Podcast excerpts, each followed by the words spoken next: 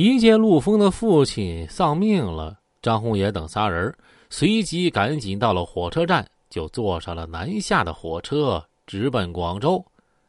咱们啊，暂且不表张红岩，再说一说梁旭东现在的公司。最近梁旭东啊，又开了个汽车修配，所有买卖员工啊，达到上百人之多。有很多是属于一边工作一边接着参与江湖社会事儿，这人一多，啥样的都有，而且很多都是好勇斗狠之徒，不好管理。梁旭东于是自己弄了一套规矩，就是所谓的家法：轻则断指，重则断腿，或是丧命。这公司里有个骨干啊，叫亚军儿，他在吉利亚餐厅当财务经理。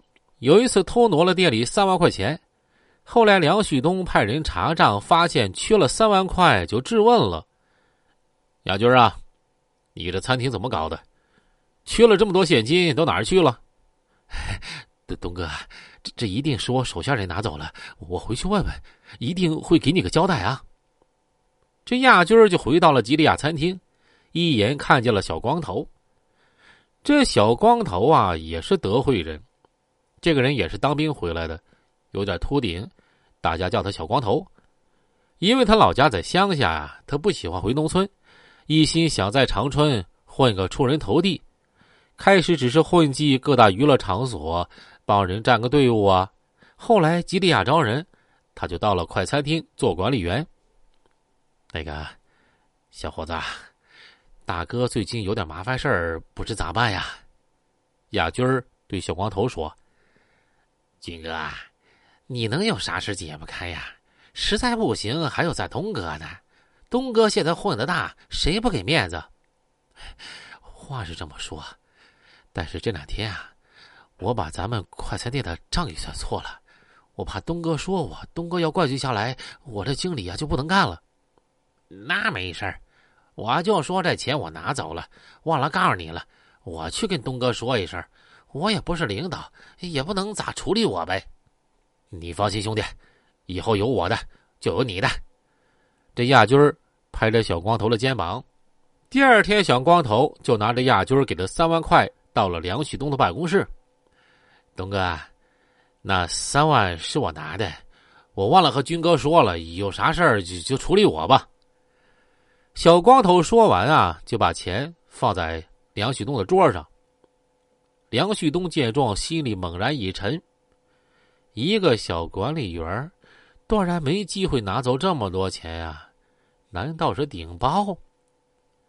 哦，说说，你这钱是咋拿的呀？喂，就是头两天啊，我瞅吧台的人去厕所了，我就去抽屉里拿了出来。抽屉没锁？那天我看他忘锁了。梁旭东一拍桌子：“哼，你这叫拿吗？你这分明就是偷啊！”小光头原以为钱交上了就没事了，可没成想，竟然会闹成这样。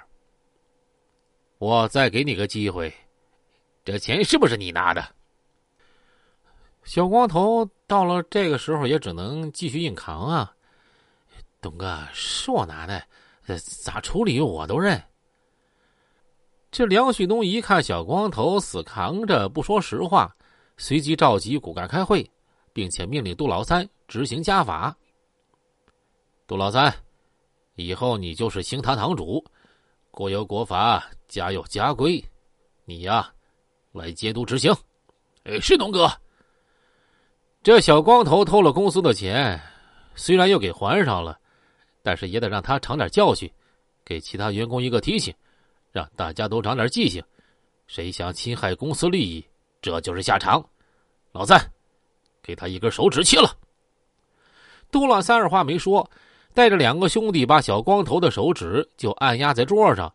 杜老三举起菜刀，手起刀落，噗嗤！哎呀！小光头一声惨叫，无名指被活生生的给剁了下来。拿一瓶白酒，给手指泡上。就放在会议室里，让大家都瞅瞅。杜老三找了一瓶白酒，把断指扔进去，就泡在了酒里。事已至此，这小光头只能自己跑去医院包扎了。再说梁旭东啊，这几天陪几个朋友去香格里拉大酒店吃饭。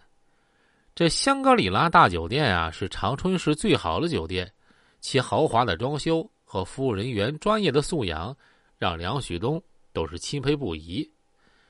哎呀，我要是天天能住这儿，搁这弄个房间办公就好了。回去的路上，坐在车里的梁旭东自言自语：“这事儿也不是没可能啊，应该有办法。”大圣说：“啊，那你要是能办成，咱们以后啊，又上升一个层次了。”大圣第二天就带了几个手下去香格里拉吃饭，还特意穿了一件啊。名贵的皮装，要知大圣能不能把这事儿给办妥呢？咱们下回呀继续分解。